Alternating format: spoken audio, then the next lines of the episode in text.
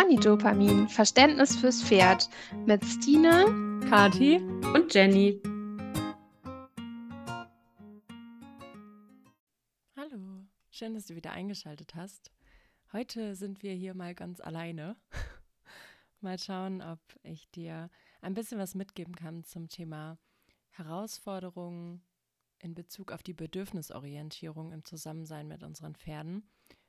Denn irgendwie sprechen wir ganz oft darüber, dass es sinnvoll ist, bedürfnisorientiert zu arbeiten und dass alle Bedürfnisse berücksichtigt werden sollten und alle gleich viel wert sind. Und ich denke, vielleicht ist dir dieser Punkt auch schon klar.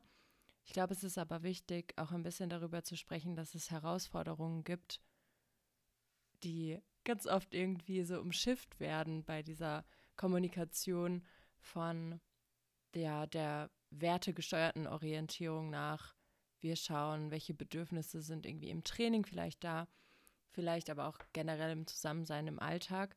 Das hat ja einerseits auch was damit zu tun, wie sehr stehe ich in Kontakt zu mir selbst, wie sehr nehme ich überhaupt meine Bedürfnisse wahr. Auf der anderen Seite geht es aber natürlich dabei ganz oft auch darum, das Tier, in unserem Fall halt vor allem das Pferd, mehr einzubinden und dessen Bedürfnisse zu sehen. Und deshalb wird es ganz schnell sehr vielschichtig, würde ich mal behaupten. Mhm. Liegt ein bisschen daran, dass Bedürfnisorientierung letztendlich auch mehrere Ebenen hat. Wir haben ja einmal die Grundbedürfnisse. Ähm, das sind solche Dinge wie Schlafen, Nahrung, ähm, bei unseren Pferden dann auf jeden Fall auch äh, auf die Haltung bezogen, die Sozialkontakte, äh, der Auslauf und so weiter. Und dann haben wir aber auch so ähm, Bedürfnisse, die sich auf spezifischere Bereiche beziehen, sozusagen sowas wie Zustandsbedürfnisse, die zum Beispiel damit einhergehen, dass gerade eine Krankheit oder vielleicht auch eine chronische Krankheit vorliegt. Dann gibt es aber auch sowas wie Tagesformen und Stimmungen, die die Bedürfnisse auch nochmal beeinflussen können. Dann gibt es äh, darauf bezogen eben auch diese situativen Bedürfnisse, die mit mh, hm, der Dyade, also der Beziehung zwischen Mensch und Pferd manchmal auch zu tun haben äh, manchmal aber auch ganz individuell sind. Und dann kann es hin und wieder auch zu Bedürfniskonflikten kommen, wenn nämlich beispielsweise der Mensch was ganz anderes geplant hatte als das Pferd. Und ich denke, das wäre ganz sinnvoll, darüber heute mal ein bisschen zu reden. Mhm. Und eigentlich hat das ganze Thema mich so gepackt, dass ich darüber mal mit dir sprechen wollte, dass es in letzter Zeit ganz oft wieder die Kommunikation gab von, wir haben ja jeden Tag alle äh, so und so viel Energie zur Verfügung, wir müssten die nur für uns nutzen und dann wären auch alle unsere Probleme gelöst. So ein bisschen simpel gesprochen war das das Narrativ, was ganz viel verbreitet wurde äh, in verschiedenen Bubbles der ja vor allem Persönlichkeitsentwicklungswelt auf Social Media. Und ja, das muss man, glaube ich, ein bisschen differenzierter betrachten, denn es ist schlichtweg eine vollkommene Utopie zu sagen, wir wachen alle mit derselben Energie morgens auf. Denn beispielsweise chronische Erkrankungen führen dazu, dass es schlichtweg nicht so ist. Aber auch individuelle Unterschiede führen dazu, dass es nicht so ist. Beispielsweise geht jemand mit einer optimistischen Lebenseinstellung morgens auf jeden Fall ein bisschen beschwingter aus dem Bett als jemand, der eher zu pessimistischen Ansichten neigt. Das ist erstmal auch gar nichts irgendwie pathologisches oder so etwas, sondern einfach eine Grundfacette der eigenen Person, die dazu führt, ob man vielleicht eher ein bisschen mehr Energie oder weniger Energie äh, zur Verfügung hat, die natürlich durch Lernerfahrungen und so weiter auch geprägt sein kann, aber es kann auch erstmal unabhängig dessen eine einfache Persönlichkeitsfacette sein. Ähm, aber vor allem eben solche Dinge wie Erkrankungen, Behinderungen und äh, auch vielleicht systemische Ungerechtigkeit sollte einfach mitgedacht werden. Bei solchen Aussagen ist es oft nicht der Fall und es kann manchmal dazu führen, dass man sich dann scheiße fühlt, auf gut Deutsch gesagt, weil man das Gefühl hat, ja toll, ich habe halt diese Energie morgens zur Verfügung, ich mache da aber trotzdem nichts draus. So. Und das hinterlässt natürlich einen faden Beigeschmack. Wenn das Narrativ aber ist, dann bist du im Endeffekt selber schuld, weil du hättest die Energie ja. Und das ist ein bisschen spannend, finde ich, wenn wir das auf unsere Tiere übertragen. Denn wenn unser inneres Narrativ, weil wir das von der Gesellschaft auch so erzählt bekommen, ist, dass wir alle die gleiche Energie zur Verfügung haben und wenn wir etwas nur genug wollen, dann können wir das auch, dann werden wir das unbewusst auf jeden Fall auch in irgendeiner Form auf unsere Pferde beispielsweise übertragen. Das bedeutet, dass dann schnell sowas kommt wie, naja, würdest du nur wirklich wollen, würdest du dich jetzt auch mal gerade vorwärts bewegen. Leider ist dann selten die Überlegung, wie kann ich denn die Motivation meines Pferdes steigern, ähm, in einer ja bestenfalls positiv verstärkten, belohnungsbasierten Weise, sondern ganz oft ist es eher so eine Art Vorwurf. So, ja, du bist halt einfach zu faul. Äh, ist ja auch das klassische Bild von einem faulen Pferd, in Anführungszeichen, was eigentlich ein Mythos ist. Ähm, ja, da Pferde grundsätzlich auf Energiesparung ausgelegt sind und äh, es natürlich da auch persönlichkeits- und rassespezifische Unterschiede gibt, aber ein Pferd, was sich einfach gar nicht mehr freiwillig vorwärts bewegt, hat entweder Schmerzen, absolut keine Motivation oder gelernt, dass es schlichtweg auch unangenehm ist in irgendeiner Hinsicht, was mit den ersten beiden Punkten zusammenhängen könnte. Ähm, ja, also da dürfen wir einfach, glaube ich, unser Grundverständnis, was auch ein bisschen so einer, von der Leistungsgesellschaft angetrieben ist, hinterfragen, wenn wir auf unsere Pferde und uns selber schauen, weil das sich ganz oft auch auf die Beziehungsebene auswirkt. Dann wird plötzlich die Beziehungsebene nämlich zum Wettbewerb oder zum ja, vom Leistungsanspruch angetriebenen Konstrukt, was total schade ist, weil es ja eher darum geht, sich in der Situation jetzt gerade zu begegnen, zu schauen, was brauchen wir beide gerade, was würde uns gut tun und das auch langfristig gesehen, das ist manchmal so ein bisschen knifflig, da können wir gleich drüber sprechen, hm, weil es ja nicht immer nur darum geht, kurzfristige Bedürfnisse zu erfüllen, weil ja, dann würden vielleicht all unsere Pferde einfach nur grasen gehen, statt sich zu bewegen, wenn wir uns über ähm, eine Wiese bewegen oder so etwas. Sondern es geht natürlich auch um langfristige Bedürfnisse und die müssen wir Menschen manchmal so ein bisschen mitdenken für die Pferde. Das ist schon so, weil wir ja deren Lebensraum auch extrem einschränken und gestalten. Und das bedeutet, dass wir ja den Pferden manchmal eben auch da Grenzen setzen müssen, weil deren Entscheidungen manchmal eben nicht dazu passt, was wir ihnen an beispielsweise Haltungsmöglichkeit bieten können. Und das ist unromantisch, aber das ist eben, wie es ist. Außer wir können es komplett umgestalten. Das wäre natürlich das Optimum, aber es ist einfach in den seltensten Fällen möglich. Und deshalb dürfen wir da auch ganz unverblümt draufschauen, würde ich sagen, und uns ein bisschen damit beschäftigen, dass es eben auch manchmal darum geht, langfristige Bedürfnisse zu erfüllen und die kurzfristigen die vielleicht in so einer Art Konflikt dazu stehen, eher ähm, nicht erfüllen zu können, was aber dazu führt, dass wir die aufkommenden, herausfordernden Emotionen regulieren müssen, weil natürlich macht es frustig, denk wieder an das Pferd auf der Wiese, wenn es jetzt nicht die ganze Zeit grasen kann, sondern es eigentlich darum geht, sich zu bewegen. Ja, damit der Frust aber nicht überwiegt, das ist eigentlich so äh, die Magie dahinter, sollten wir in irgendeiner Weise die Möglichkeit finden, eine Motivation ähm, für das Pferd auch zu schaffen und die ähm, ganze Atmosphäre im Zusammensein auf jeden Fall trotzdem auf der positiven Seite zu halten, sozusagen. Jetzt möchte mein Drucker auch etwas sagen. Ich hoffe, dass die Hintergrundgeräusche nicht zu sehr stören. Mhm. Zurück zum Thema. Wenn wir also einmal darauf nochmal schauen, dass es verschiedene Arten oder Ebenen von Bedürfnisorientierung gibt, dann bleiben wir immer als allererstes bei den Grundbedürfnissen. Und zwar haben wir da eben die Haltung. Das heißt, wir müssen einfach schauen, dass unsere Pferde genug grundsätzlich die Möglichkeit haben, sich zu bewegen, zu essen, also satt sind. Das ist auch ganz wichtig fürs Training. Und ähm, im besten Fall halt auch keine Schmerzen haben, ähm, wenn wir in einem Trainingskontext sind zumindest. Manchmal können wir es im Alltag natürlich nicht verhindern, weil sie halt verletzt sind und wir müssen sie zum Beispiel versorgen oder so etwas.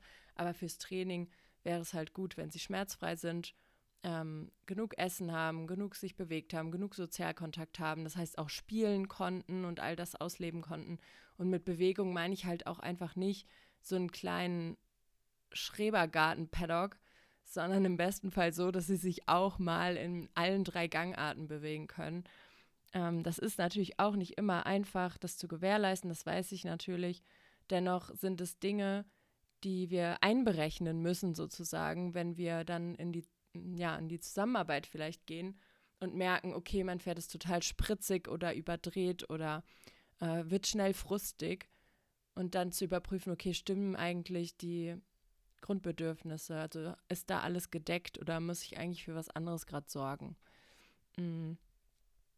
Das so auf dieser Ebene. Das gilt aber auch für uns selber. Also ich meine, vielleicht magst du mal reinspüren, vielleicht kennst du das auch. Es gibt ja dieses typische, diese Neo, den Neologismus äh, hangry, sagt man auf Englisch. Also einfach diese Mischung aus ärgerlich und hungrig, dass man schlichtweg grummelig wird, wenn die Grundbedürfnisse nicht gedeckt sind. Ich glaube, so können wir es, ja, so können wir es sagen. Und es ist dasselbe bei Schmerz. Also wer hat denn super gute Laune, wenn die ganze Zeit Schmerz eigentlich da ist? Ähm, oder wenn man den ganzen Tag nur rumgesessen hat, obwohl man eigentlich ganz viel Energie hat, die raus möchte, dann ist man vielleicht auch nicht so jetzt darauf bedacht, irgendwas total Krasses noch an Konzentrationsarbeit zu machen, sondern da möchte man sich vielleicht einfach bewegen. Mm, oder man ist vielleicht auch einfach müde, weil man schlecht schläft. Das ist auch ein massiver Faktor, gerade auch für unsere Pferde, wenn die, äh, egal ob sie jetzt in, ähm, in der Box sind nachts und einzeln sind, manche äh, ja, legen sich dort auch nicht gerne hin zum Schlafen. Aber manchmal ist es auch in der Herdenkonstellation schwierig für einige Individuen, wirklich zur Ruhe zu kommen und zu schlafen. Sei es, weil die Liegeflächen nicht stimmen oder weil sie einfach schlichtweg nicht so zur Ruhe kommen. Ist auch ein großer Faktor, wo einfach die Zufriedenheit runtergeht. Also haben wir diese Basis mitgedacht. Dann geht es auch darum, ähm, einmal zu schauen, ist denn das, äh, also die, sind die emotionalen Grundbedürfnisse erfüllt? Und da ist das Allerwichtigste das Gefühl von Sicherheit. Denn wenn man sich nicht sicher fühlen kann, dann kann man auch nichts lernen, dann kann man nicht Spaß haben, dann wird vieles einfach sehr, sehr schwierig. Und gerade unsere Pferde als Fluchttiere ähm, neigen einfach dann dazu, mit einem übererregten Nervensystem ständig außenorientiert zu sein, ständig gestresst zu sein und ähm, ja, sich gar nicht so richtig auf das Ganze einlassen zu können.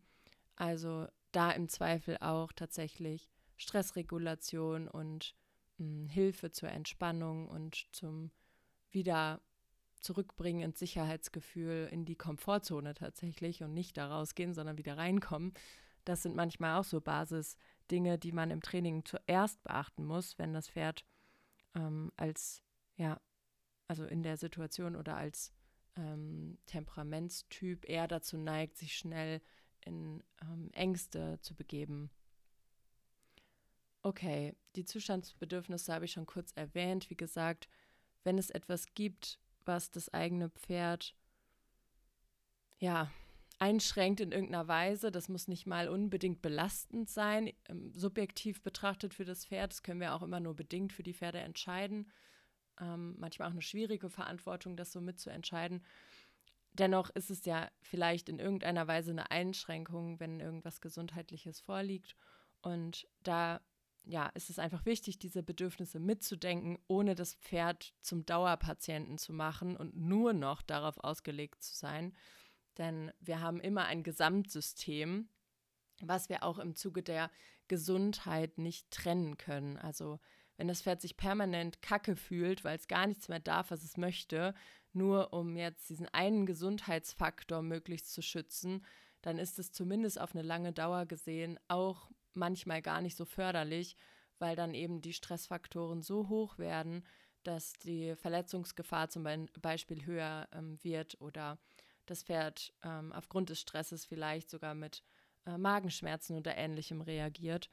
Mm, also da ist, glaube ich, ganz wichtig für uns selber immer wieder auch zu reflektieren, kann ich gerade meiner Verantwortung hier noch gerecht werden? Ähm, oder bin ich selbst dadurch, dass ich so viele Sorgen habe, vielleicht auch Verlustängste oder Ängste, was falsch zu machen, so krass belastet, was total valide ist, was ja wir, denke ich, alle irgendwie auch situativ zumindest kennen und manche vielleicht eben auch über Dauer, dass ja, wir selber da vielleicht auch schauen dürfen, ähm, welche Unterstützung brauche ich gerade oder was würde mir gerade gut tun, damit ich mein Pferd nicht mehr nur als das kranke Tier anschauen kann. Das ist ein großer, großer Faktor, der mitgedacht werden darf. Das ist nämlich, also vielleicht nochmal, um praktischer zu werden, das ist ja auch der Klassiker, wenn man das Gefühl hat, mein Pferd muss jetzt bewegt werden. Da kommt so viel Druck in diese Situation, weil wir eben so viele Sorgen und Ängste im Hintergrund haben. Und ich will das gar nicht ähm, wegreden, ja. Pferde brauchen unbedingt Bewegung und unsere Freizeitpferde in unserer ähm, ja, belohnungsbasierten und bedürfnisorientierten Bubble, sage ich mal, sind sehr oft eher unterfordert, was die Bewegung betrifft, als überfordert. Dennoch ähm, ist es einfach wichtig, die eigenen Anteile auch zu erkennen, um ähm, vielleicht auch manchmal solchen Frustgefühlen oder eben diesem inneren Druck, dieser inneren Unruhe entgegenwirken zu können und zu schauen, okay, was können wir denn tun, um wieder in die gleiche Richtung zu wollen? Weil auch bei Bedürfniskonflikten darf man ja wieder einen gemeinsamen Nenner finden. Und vielleicht bleiben wir da mal kurz, weil ich das jetzt schon mehrfach angesprochen habe und irgendwie braucht es ja da auch dann mal eine Erklärung.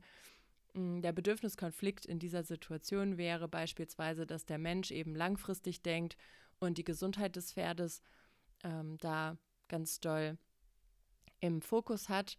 Das heißt, sagen wir mal, das Pferd ist am Bein verletzt und soll ähm, sich nicht bewegen, dann würde der Mensch da ganz doll darauf achten, das einzuschränken in der Bewegung. Das Pferd hat aber vor allem die kurzfristigen Bedürfnisse von, ich habe viel zu viel Energie, mir ist vielleicht auch langweilig, ich bin frustriert von der ganzen Einschränkung, ich darf nicht mehr so viel Zeit mit meinen Freunden verbringen, ich darf nicht auf die Koppel, bla bla bla bla bla. Ähm, das heißt, der Frust beim Pferd ist wahnsinnig hoch, vielleicht auch der ähm, ganze Energiestress sozusagen, weil es sich überhaupt nicht bewegen kann. Und dann kommen sehr unterschiedliche Bedürfnisse zusammen, weil vielleicht auch der Mensch ein bisschen Sorge hat vor den Ausbrüchen des Pferdes und dann eher ängstlicher wird und ängstlicher vorgeht, auch in der Planung. Ähm, und das Pferd neigt aber immer mehr zum Eskalieren. Und das lässt sich manchmal schlichtweg nicht vermeiden, weil wir können einfach nicht vermeiden, dass unsere Pferde sich vielleicht auch mal verletzen. Dennoch ist es in dieser Dynamik dann manchmal super schwer, die Bedürfnisse auszugleichen. Und wichtig ist da aber zu sehen, das Pferd macht das ja nicht, weil es den Menschen kacke findet, also da so diese persönliche Ebene rauszunehmen, sondern weil das Pferd gerade auch total hilflos ist und in Stress ist und vielleicht sogar auch noch Schmerzen hat, weiß man ja gerade auch vielleicht gar nicht, hier, wie weit der Regenerationsprozess schon fortgeschritten ist. Das kann ja manchmal wirklich sich auch ziehen. Mm. Um da einfach vielleicht über diese Idee von Bedürfnisorientierung auch wieder zu sagen, okay, das ist gerade dein Päckchen, weil du da gerade krank bist und es dir wahnsinnig Stress macht und ich verstehe das. Gleichzeitig möchte ich aber weiterhin eine Lösung anbieten, um hand einerseits handlungsfähig zu bleiben, klar, und hilfreich zu bleiben, andererseits aber auch das Ganze nicht persönlich zu nehmen und nicht in ein Mitleid zu verfallen, weil dann können wir manchmal auch nicht mehr gut helfen. Andersrum gedreht, mein Pferd muss sich bewegen.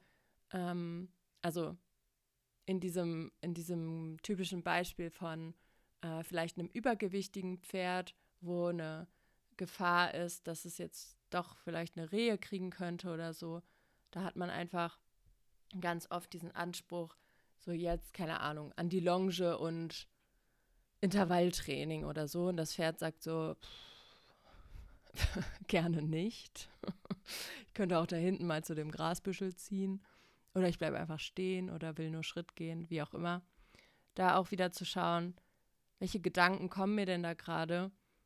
Es ist nicht das faule Pferd, das ich anschauen sollte. Es ist auch nicht das potenziell kranke Pferd, das ich anschauen sollte, im besten Fall. Das ist manchmal auch schwierig, die ganzen Ängste zu regulieren, keine Frage weil es bleibt unsere Verantwortung, selbstverständlich die gesunde Erhaltung zu gewährleisten, bestenfalls.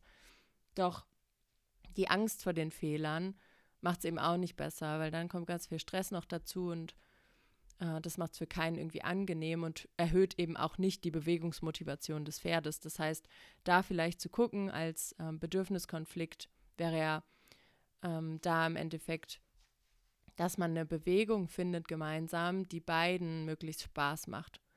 Und das wird bei einem vielleicht übergewichtigen Pferd natürlich am Anfang auch nicht sein, yippie yay, darauf habe ich richtig Bock, jetzt gehen wir geben wir Vollgas. Das darf auch einfach erstmal ruhige Schrittbewegung sein, die viel externe Motivation braucht, ähm, im Sinne von Lob oder vielleicht mit einem Target zu arbeiten oder ähm, belohnungsbasiert eben wieder zu schauen. Da kann man auch ganz niedrigkalorische Leckerchen nehmen, um trotzdem dem Pferd irgendwie eine Möglichkeit zu geben dafür belohnt zu werden, dass es sich überwindet, weil es vielleicht für das Pferd auch einfach schlichtweg A ungewohnt ist oder B auch unangenehm, erstmal sich in Bewegung zu setzen. Und dann geht man vielleicht eher spazieren als auf den Reitplatz oder in die Reithalle, weil es einfach draußen interessanter für das Pferd ist, spannender und man selber auch ein bisschen abschalten kann, weil man nicht die ganze Zeit im Kreis rennt, so ein bisschen symbolisch für die eigenen Gedanken auf dem Reitplatz im Kreis laufen. Naja, also wie ihr seht, es ist völlig normal, dass es zu Bedürfniskonflikten kommt, manchmal sogar in uns selber, weil wir vielleicht gerade keine Lust zu etwas haben, aber wissen, es muss gemacht werden und es ist uns eigentlich auch wichtig, dass es gemacht wird. Solche Dinge passieren ja auch. Aber es kann natürlich auch zwischen Pferd und Mensch zu Bedürfniskonflikten kommen. Und da geht es ganz oft darum zu gucken, was könnte denn der gemeinsame Nenner sein oder wie können wir denn vielleicht hm, das eine und das andere erfüllen im besten Fall oder zuerst das eine und dann das andere. Ähm, manchmal darf man auch Sachen auf morgen oder übermorgen verschieben, das ist ja gar nicht dramatisch. Bloß dafür braucht es dann ganz oft auch erstmal eine gewisse Regulation von, es ist okay, wenn es heute eben nicht die Bewegung gibt. Dann müsste es sie vielleicht morgen geben und morgen ist ein anderer Tag. Das Pferd hat vielleicht morgen mehr Lust als heute. Ist aber auch nicht immer so, dann äh, braucht es eben extrinsische Motivation, wenn die intrinsische nicht da ist. Das bedeutet, dass wir mehr motivieren dürfen und im besten Fall eben belohnungsbasiert. Das heißt nicht mit mehr Druck und du musst jetzt laufen und was weiß ich, Peitsche, keine Ahnung, sondern eben belohnungsbasiert im Sinne von, schau mal, es lohnt sich, wenn du das tust. Und das Pferd wird halt nicht denken, es lohnt sich, weil dann kriege ich keine Hufrehe und nehme vielleicht demnächst ein bisschen ab, logischerweise hat solche Gedanken nicht. Deshalb muss es in dieser kurzfristigen Situation möglichst lohnenswert sein, sich in Bewegung zu setzen. Für viele Pferde ist das eben das Draußensein, weil es da mehr Reize gibt. Ähm, für viele Pferde ist es aber auch vielleicht einfach mal eine andere Führposition, vielleicht eben sowas wie mit einem Target zu arbeiten, vielleicht sowas wie äh, Lieblingskraulstellen und Pausen einzubauen. Das ist ja alles legitim. Also im Endeffekt alles, was das Gefühl irgendwie besser macht. Die Runden dürfen auch vielleicht kleiner sein. Das Pferd darf selber mal entscheiden, welchen Weg es lang gehen mag oder so.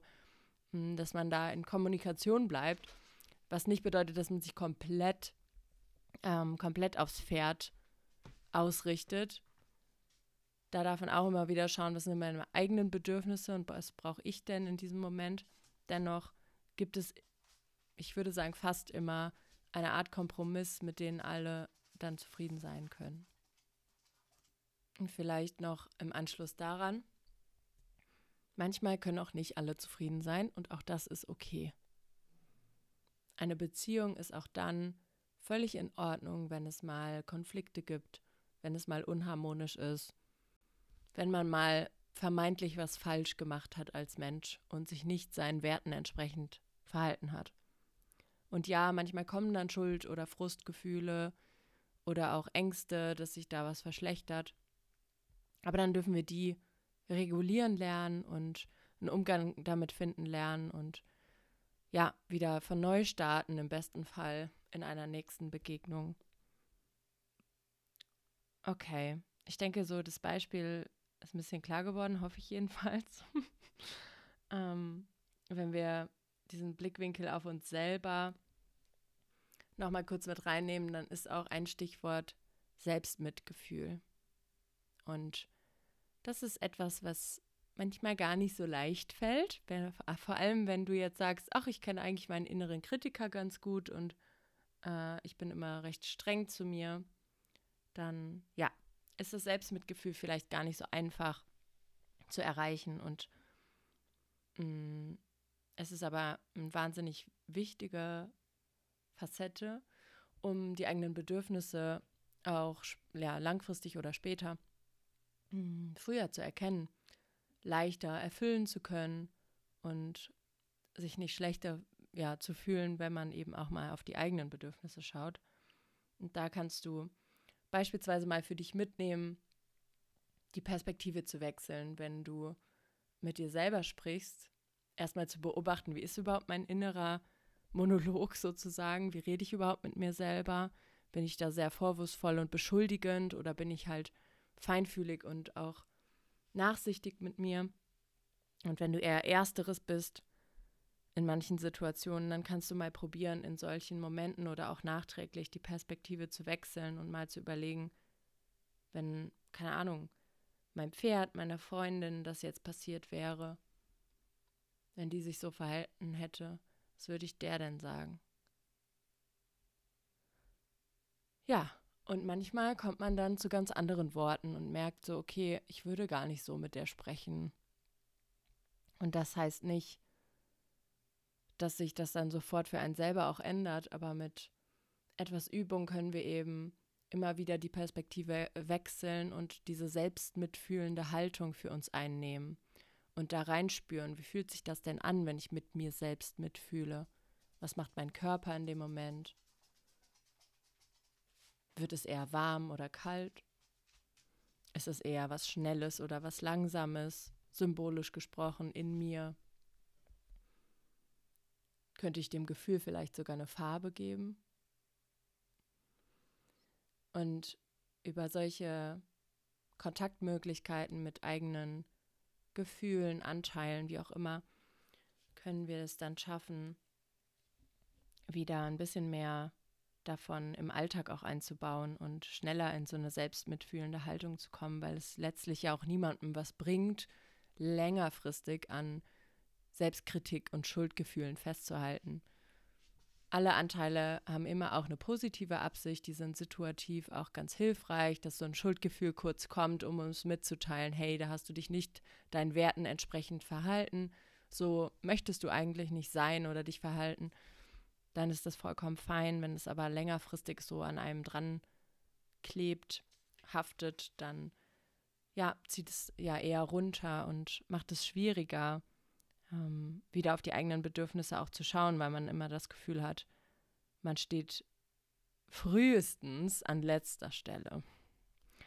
Und daraus entwickelt sich manchmal so ein kleiner Teufelskreis, hm, der letztlich dazu führt, dass wir eigentlich mehr herausfordernde Emotionen erleben, denn wir neigen dann oft dazu, die zu unterdrücken gerade so im Kontext mit unseren Pferden gibt es ja auch oft diese Einstellung, Emotionen haben bei Pferden nichts zu suchen, also menschliche Emotionen haben da nichts zu suchen.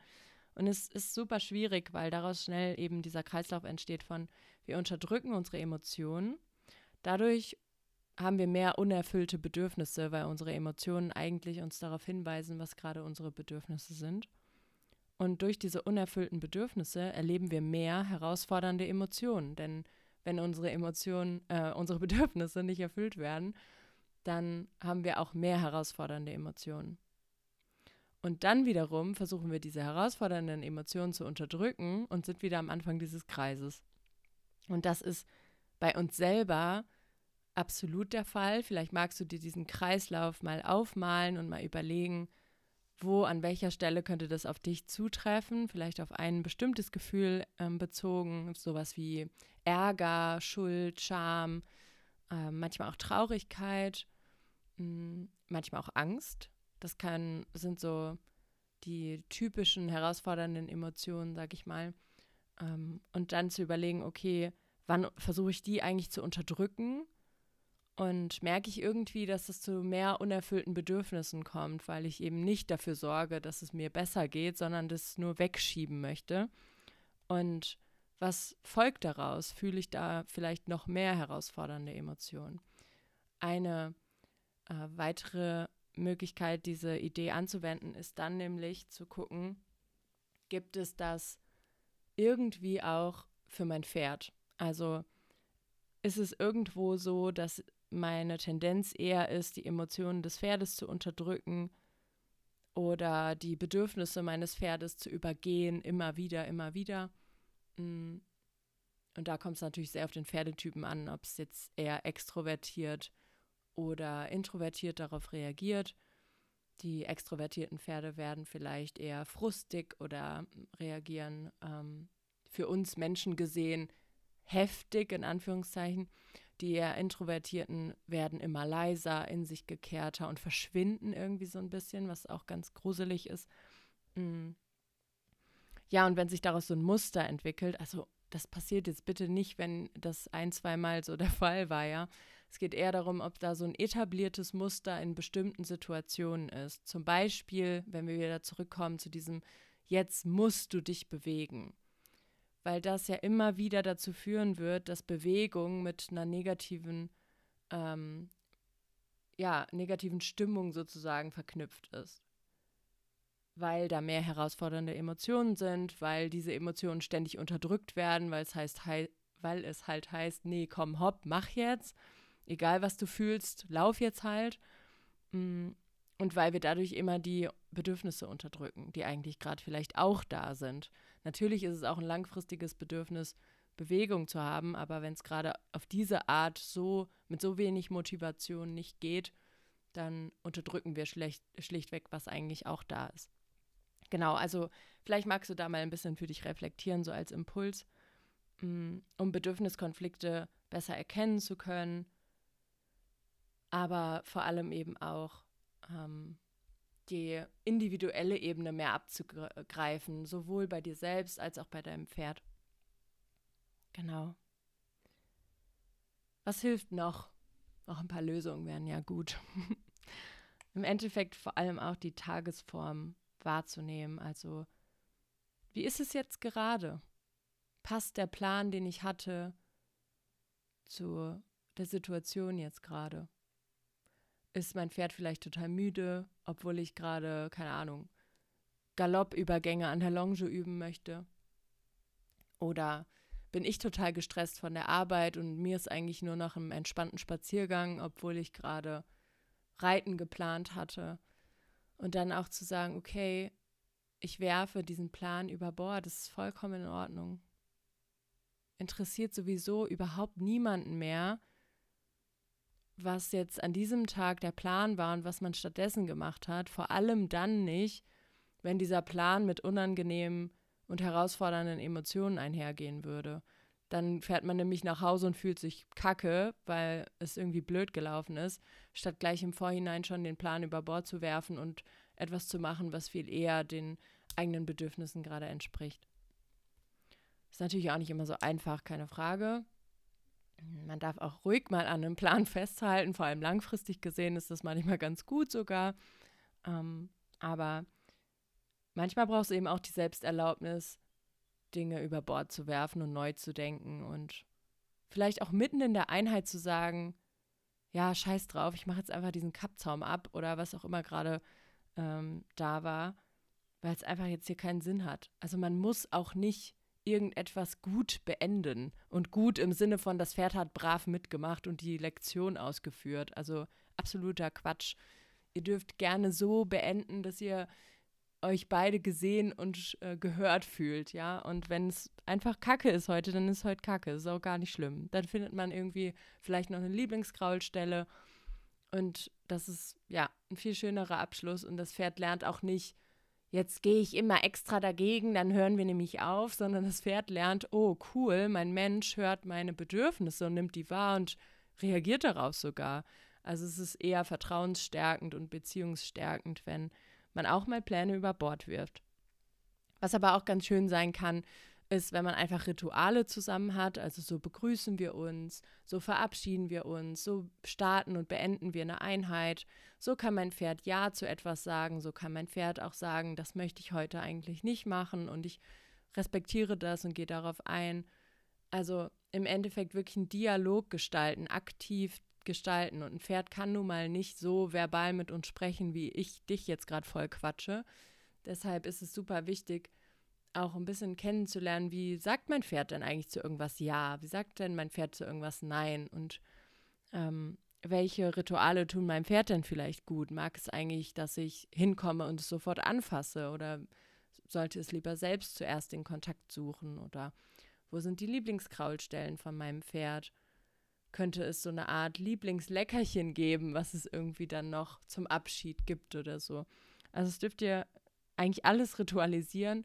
Rituale geben auch ganz oft Sicherheit und man kann sich so aufeinander verlassen, dass das irgendwie die Basis ist, die einander mh, mm, wieder zusammenbringt, auch wenn man vielleicht mal in einen Konflikt geraten ist.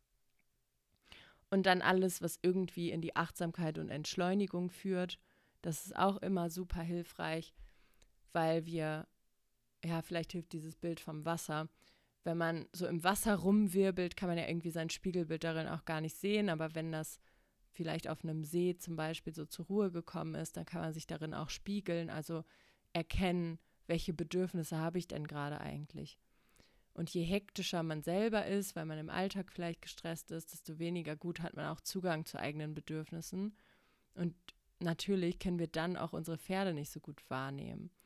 Was überhaupt nicht schlimm ist, wenn das mal passiert. Das sollte eben nur nicht die Regel sein. Da gibt es hm, ganz schöne Ausführungen auch aus der Beziehungsforschung, dass es einfach simpel gesprochen mehr positive gemeinsame Erfahrungen geben sollte als negative.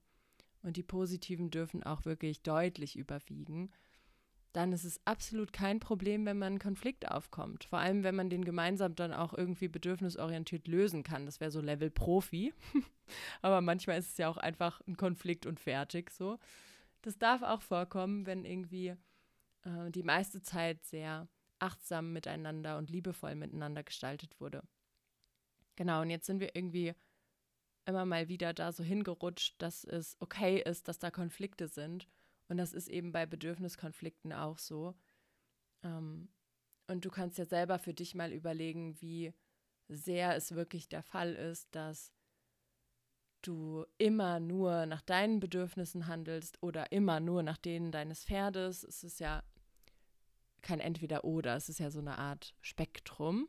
Und du kannst dir mal überlegen, wo auf dem Spektrum du dich möglichst objektiv gesehen denn befindest. Und das wird auch schwanken von Tag zu Tag. Vielleicht magst du es mal für eine Woche immer wieder aufschreiben, wie war es denn heute und wie war es heute. Mhm. Denn meistens gibt es irgendeine Tendenz, wer denn hier gerade wichtiger ist, sozusagen. Vom eigenen Wertesystem heraus vielleicht auch schon. Vielleicht aber auch, weil gerade die Situation es so bedingt, dass gerade nicht so viel Raum für das andere da ist. Und da darfst du für dich dann mal gucken, ob du irgendetwas findest, was du ändern möchtest und auch kannst. Und bei den Dingen, die du eben nicht verändern kannst oder vielleicht auch nicht möchtest, dass du schauen, ob es da etwas gibt, was dennoch reguliert werden will, weil da beispielsweise, ähm, wenn wir es nochmal praktischer machen, ein Schuldgefühl aufkommt, weil du schlichtweg gerade aus äh, eigenen äh, privaten oder gesundheitlichen Umständen nicht so gut für dein Pferd da sein kannst. Dann ist das so. Das ist auch voll okay, dass das so ist, weil wir alle nur Menschen sind und man kann eben nur bedingt äh, Bedürfnisse erfüllen und der Verantwortung ja dennoch gerecht werden. Das ist ja auch ein Spektrum. Man macht es ja nicht entweder gut oder schlecht, sondern ja, da ist eine große Spannbreite. Ähm, dennoch kann man manchmal, wenn man die Dinge eben nicht verändern kann, ähm, etwas dafür tun, dass man sich zumindest dabei nicht die ganze Zeit schuldig und ähm, ja, vielleicht auch irgendwie traurig fühlt, vielleicht fast auch schon ängstlich, weil man das Gefühl hat, Fehler zu machen oder etwas zu übersehen oder so. Und dann ist das eigene Bedürfnis manchmal auch ganz unabhängig vom Zusammensein mit den Pferden, die eigenen Bedür ähm, Bedürfnisse zu erfüllen, bestenfalls, wenn aber nicht möglich, dann die damit einhergehenden Emotionen zu regulieren. Und ich hoffe, dieser Zusammenhang, der mir sehr, sehr wichtig ist, wie dir vielleicht aufgefallen ist, ist jetzt in dieser Folge auch nochmal klar geworden. Unerfüllte Bedürfnisse führen zu herausfordernden Emotionen. Es ist genau so simpel. Wenn also unsere Pferde sich in irgendeiner Weise in Anführungszeichen problematisch verhalten, egal ob das sehr extrovertiert oder introvertiert ist, dann wird dahinter wahrscheinlich irgendwas stehen von, herausfordernden Gefühlen und unerfüllten Bedürfnissen. Wie auch immer das im individuellen Fall dann ausgestaltet ist. Dasselbe gilt auch für dich. Je weniger deine Bedürfnisse erfüllt sind, je weniger ähm, oder je mehr unangenehme Gefühle du fühlst, desto eher wird es dazu kommen, dass du dich auf der Verhaltensebene gar nicht mehr so verhältst, wie du eigentlich sein magst. Und ja, das ist menschlich und okay und phasenweise auch, wie gesagt, völlig normativ und passiert uns allen. Immer wenn du merkst, dass irgendetwas zu einem Muster wird, sei es bei deinem Pferd oder bei dir, dann ist es auch vollkommen okay, da genauer hinzuschauen und vielleicht für irgendwas auch Unterstützung anzufragen ähm, oder eben Dinge wirklich zu hinterfragen, die ihr vielleicht auch schon immer so gemacht habt. Das hat ja schon immer so funktioniert. Ähm, ja, wenn etwas schon immer so funktioniert hat, funktioniert, fett geschrieben und unterstrichen, du dich dabei aber komisch fühlst, dann darfst du auch das hinterfragen, weil Funktionalität nicht unbedingt gleichzusetzen ist mit, es geht auch allen gut dabei und ähm, Bedürfnisse wurden erfüllt. Genau. Okay. Also vielleicht noch mal so ein bisschen zum Abschluss zusammenfassend, weil das jetzt ganz schön doch viel war. Die Bedürfnisorientierung im Zusammensein mit Pferden meint schlichtweg, dass wir sowohl die menschlichen als auch die pferdischen Bedürfnisse wahrnehmen und auch in das Zusammensein einpflechten, dass wir nicht einfach nach einem Fahrplan arbeiten, sondern uns wirklich begegnen und einen Dialog aufbauen ähm, und in diesem Dialog eben versuchen, möglichst die Bedürfnisse auch zu erfüllen. In der Praxis ist es aber nicht immer so, dass man einfach nur jedes Bedürfnis erfüllen kann, denn manchmal sollte man auch langfristige und kurzfristige Bedürfnisse unterscheiden. Und da macht es Sinn, den Frust äh, in Kauf zu nehmen, der aufkommt, wenn zum Beispiel kurzfristige Bedürfnisse nicht erfüllt werden, wie, keine Ahnung, jetzt zum nächsten Gras, Grasbüschel ziehen. Hm, dafür aber langfristige Bedürfnisse erfüllt sind, wie zum Beispiel sowas wie Gesundheit, weil das Pferd eben auf einem schönen Spaziergang dabei war. Ähm, genau, und diese Bedürfniskonflikte können in dem Individuum stattfinden, aber auch zwischen ähm, Mensch und Pferd. Und eine mögliche Lösung ist es auf jeden Fall immer, die Dinge von der persönlichen Ebene zu trennen, also sich bewusst zu machen, dass es dass das Pferd nicht etwas tut, weil es dem Menschen irgendwie schaden möchte oder, keine Ahnung, dem Menschen persönlich angreifen will oder sich rächen will oder so, sondern weil es schlichtweg in dem Moment vielleicht andere Bedürfnisse hat, was nicht heißt, dass wir jedes Verhalten deswegen gut finden müssen, nur weil wir es verstehen können. Dennoch ist es wichtig, Verhalten erstmal auch zu verstehen, um es von dieser persönlichen Ebene runterzukriegen, um dem Pferd dann wieder auch eine Hilfestellung sein zu können, ähm, die Bedürfnisse zu erfüllen oder eben die Emotionen zu regulieren, damit es sich wieder anders verhalten kann, weil schlichtweg einfach anschreien, doof gesagt, hilft halt auch keinem. Mhm. Genau, und dann eben zu schauen in so potenziellen Konflikten, dass da einerseits auch ein bisschen die Selbsterlaubnis ist für, es ist auch mal unharmonisch, das ist vollkommen normal. Mhm. Gleichzeitig aber die Frage zu stellen, warum ist es denn dazu gekommen und was braucht es denn? Auch wieder eigentlich witzig, weil es dann ums Bedürfnis irgendwie von ähm, allen zusammen geht. Was braucht es denn, damit es bestenfalls nicht wieder vorkommt? Also da dann auch in Richtung Situationsmanagement zu denken, vielleicht das Training nochmal umzustellen oder halt auch die Kommunikation im Alltag nochmal zu hinterfragen. Genau, um da nicht in so Kreisläufe zu kommen, dass man eigentlich alles nur unterdrückt und dadurch die Situation für alle langfristig eher unangenehmer gestaltet. So, und ich glaube, das war jetzt auch mehr als genug. ich hoffe, es war halbwegs ähm, möglich und angenehm, mir zuzuhören bei meinem Monolog. Wenn du dazu irgendwelche Fragen haben solltest, dann fühl dich ähm, sehr eingeladen, mich zu kontaktieren ähm, entweder auf Instagram oder per E-Mail. Und wenn dich das Thema chronisch krankes Pferd betrifft, findest du da auch ein ausführliches Webinar. Ähm, da, das kann ich dir verlinken. Und eines zum Thema Emotionen regulieren äh, kann ich dir auch unten in die Shownotes packen. dann könntest du da noch mal ein bisschen mehr für dich rausholen, falls sich das Thema in irgendeiner Form angesprochen hat, um noch ein bisschen besser zu verstehen, wie funktioniert es eigentlich mit der Emotionsregulation und ähm, was bringt es auch mit sich, wenn wir ein chronisch krankes Pferd oder ein akut krankes Pferd begleiten. Aber vor allem wünsche ich dir jetzt erstmal eine sehr bedürfnisorientierte und hoffentlich auch erfüllte Zeit mit deinem Vierbeiner. Ähm, ich freue mich zu hören, was so deine Erfahrungen und Gedanken dazu sind. Ähm, scheu dich nicht dazu, was zu teilen und schalte gerne nächste Woche auch wieder ein, wenn dann bestimmt wieder jemand anders in dein Ohr quatscht. Bis dahin, tschüss.